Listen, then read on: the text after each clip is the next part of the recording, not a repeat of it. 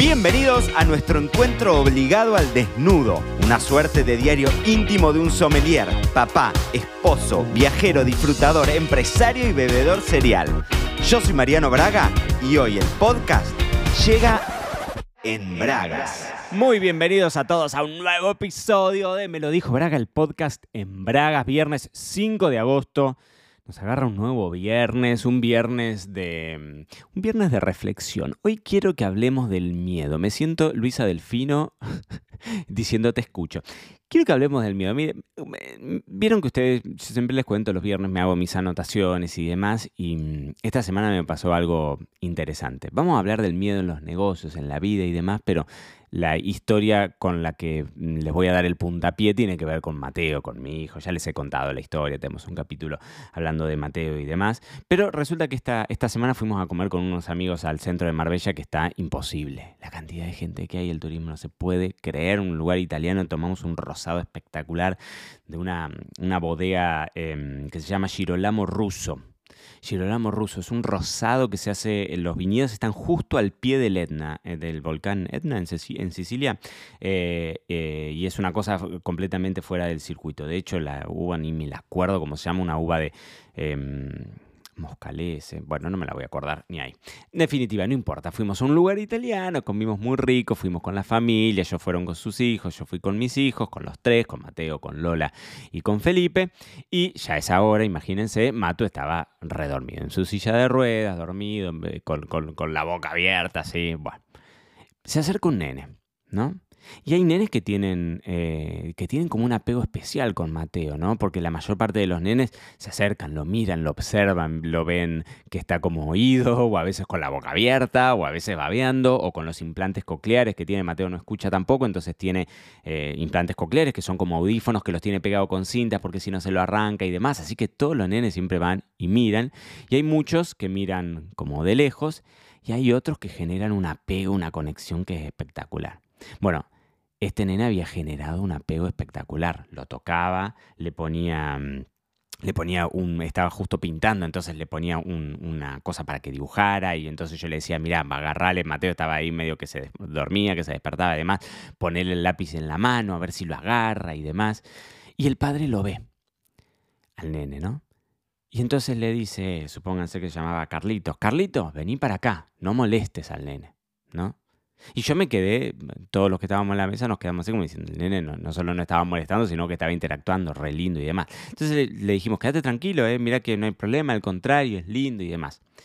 Y este, mm, y este muchacho se dio cuenta, el padre se dio cuenta de nuestra reacción, ¿no? Entonces viene, se acerca, dice, no, yo no lo quería molestar porque lo vi que estaba descansando, que estaba durmiendo y demás.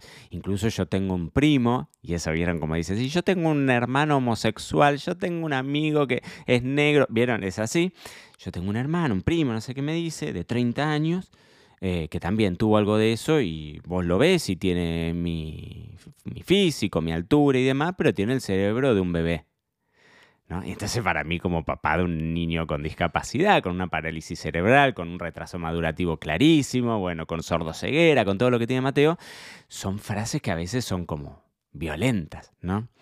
Y mm, entonces me puse a pensar en el miedo en el miedo que yo les conté aquella vez cuando estaba llorando desconsolado en el sanatorio de los arcos, en esa escalera, diciendo yo no quiero ser papá de un hijo de un vegetal, de un nene que no se mueva, que no, que no lo entiende, ¿no? Y el pavor que yo sentí esa vez, el terror que nunca más lo volví a sentir y ojalá nunca más lo vuelva a sentir, em, que me, me corría y me paralizaba y te bloquea.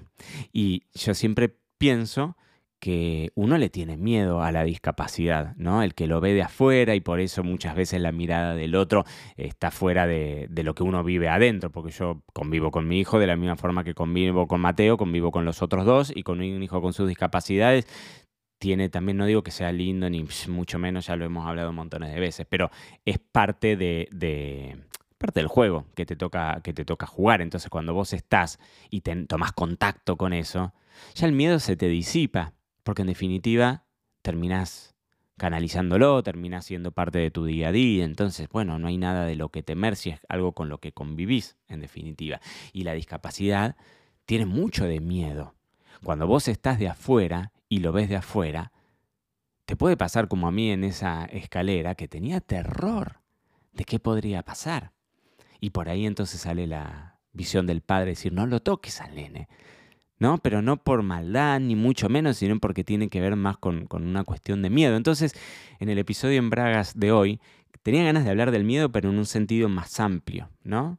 Eh, porque el funcionamiento que pasa con esto de Mateo también funciona con nosotros en nuestro día a día, con nuestras relaciones, con el trabajo, ¿no? El miedo al fracaso, el miedo al que dirán, el miedo al no estar a la altura de las circunstancias, el miedo al que me critiquen, ya hemos hablado de crítica también, ¿no?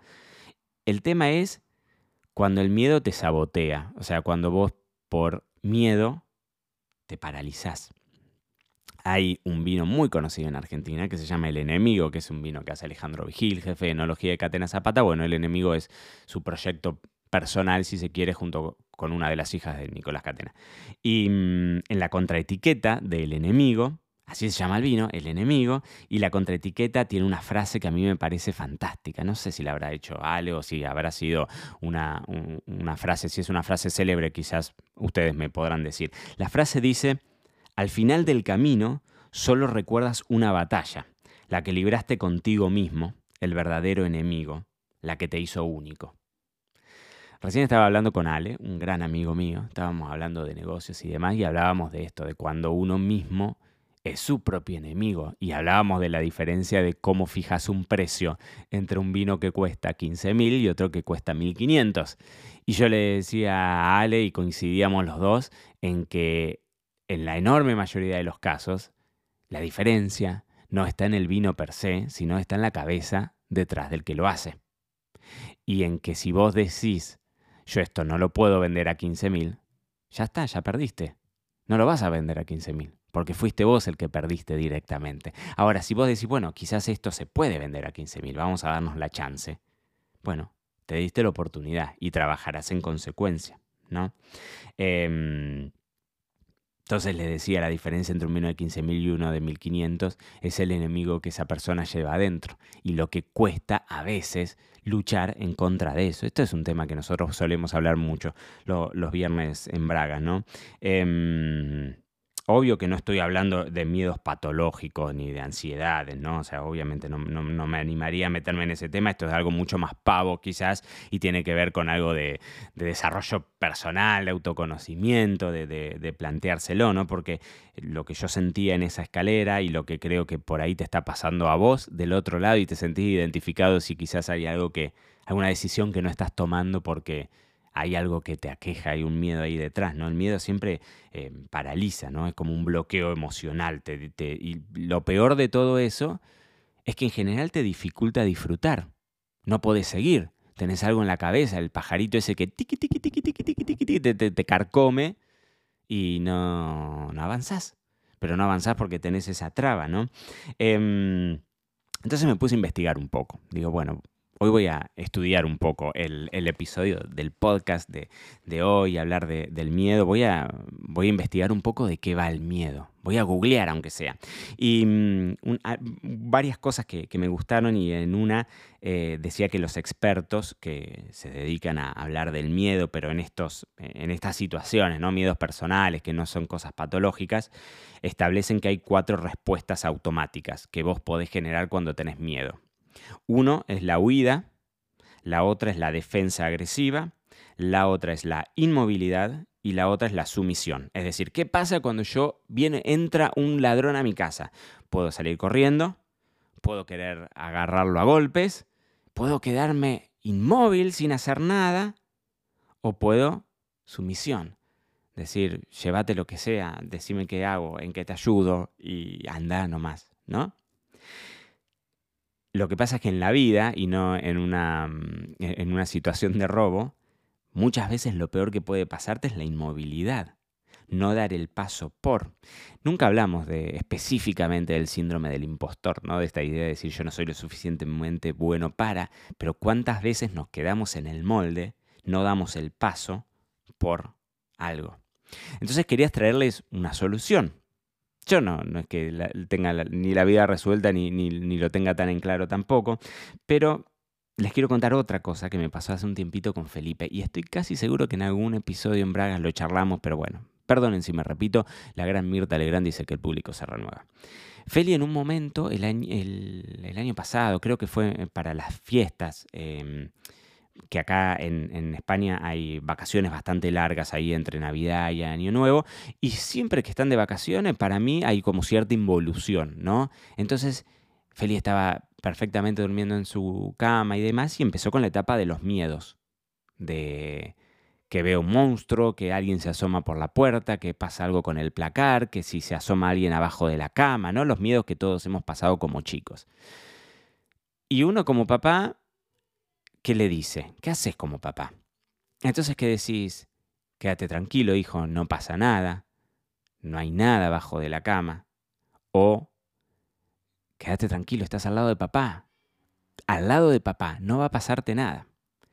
Y veíamos que no mejoraba mucho. Entonces un día me puse a googlear y me di cuenta, de acuerdo a lo que dicen los expertos, los que saben, que justamente lo que yo le decía a Felipe era lo que no debía decirle.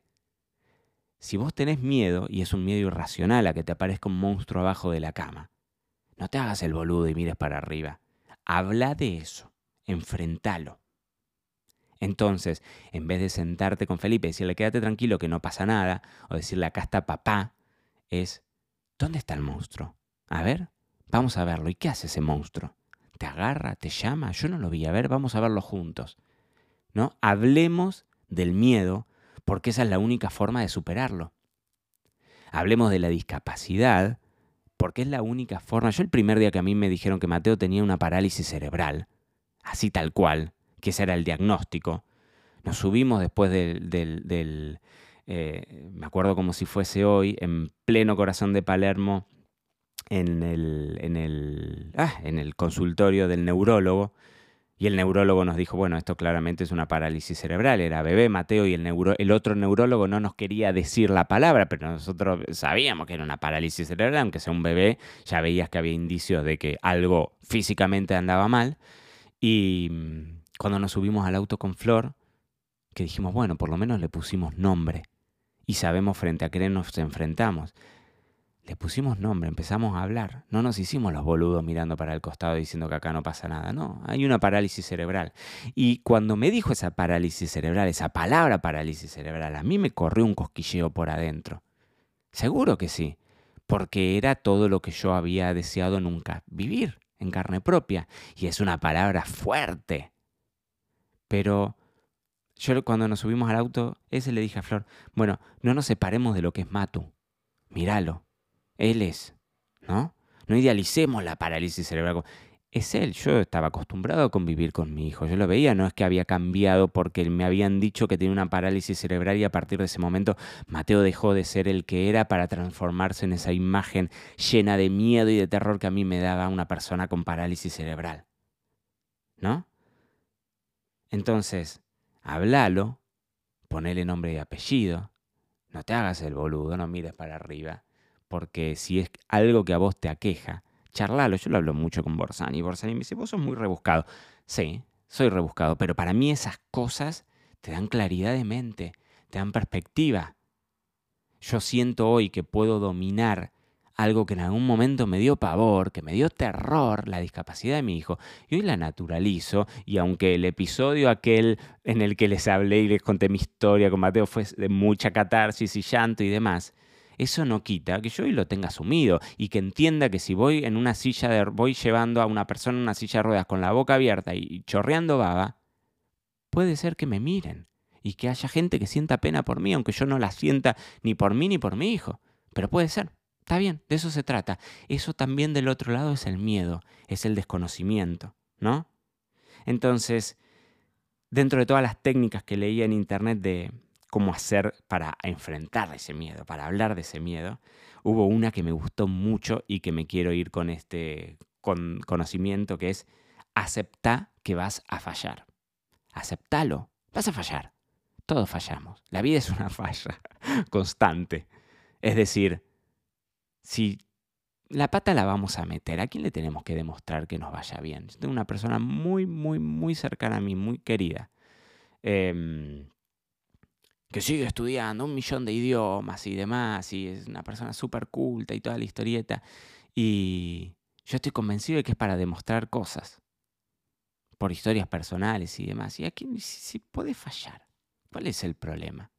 Lo hablamos un montón con los nenes y con Felipe. En la escuela están trabajando mucho este tema de la frustración, ¿no? Porque los chicos fallan y no se lo permiten fallar. Entonces ahora Felipe viene y dice, bueno, está bien, nos podemos equivocar, todos nos podemos equivocar, ¿no? Porque se lo trabajan en la escuela, evidentemente cuando vos sos chico pensás que a alguien le tenés que rendir cuentas y todo te tiene que salir bien. Y en general, no sé si todo nos sale bien, qué sé yo, no sé, yo no me puedo quejar de que tengo una vida en donde creo que las cosas le pongo entusiasmo, pero a todas las cosas que me podría sentar a ver las que fueron fallas, que me fue mal, no le pongo esa, esa mirada. Realmente, no le pongo esa mirada.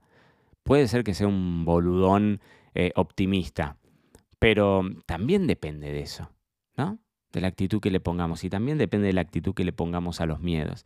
Así que mm, si vos sentís que hay algo del otro lado que te está eh, que te está frenando, que te está paralizando, que tenés un bloqueo ahí emocional. respira, practica mindfulness, practica respiración, no sé, charlalo. Sentate con un amigo, con tu pareja, con tus viejos, con tus hijos, charlalo. No le tengas miedo. Si la vida es un ratito y en cualquier momento todos nos morimos, porque eso es una realidad y es lo único que sí o sí sabemos relajá y... Bueno, hay una frase, relajate y disfrutá, pero que tiene connotaciones sexuales que no quiero traer a, a, colación, pero que básicamente tiene que ver esto. Es la vida, así que a relajarse y disfrutar, porque es fin de semana. Y acuérdense, si es fin de semana, nuestro cuerpo lo sabe. Esto fue todo por hoy. No te olvides suscribirte para no perderte nada y que sigamos construyendo juntos la mayor comunidad de bebedores cereales de habla hispana. Acá te espero en un próximo episodio.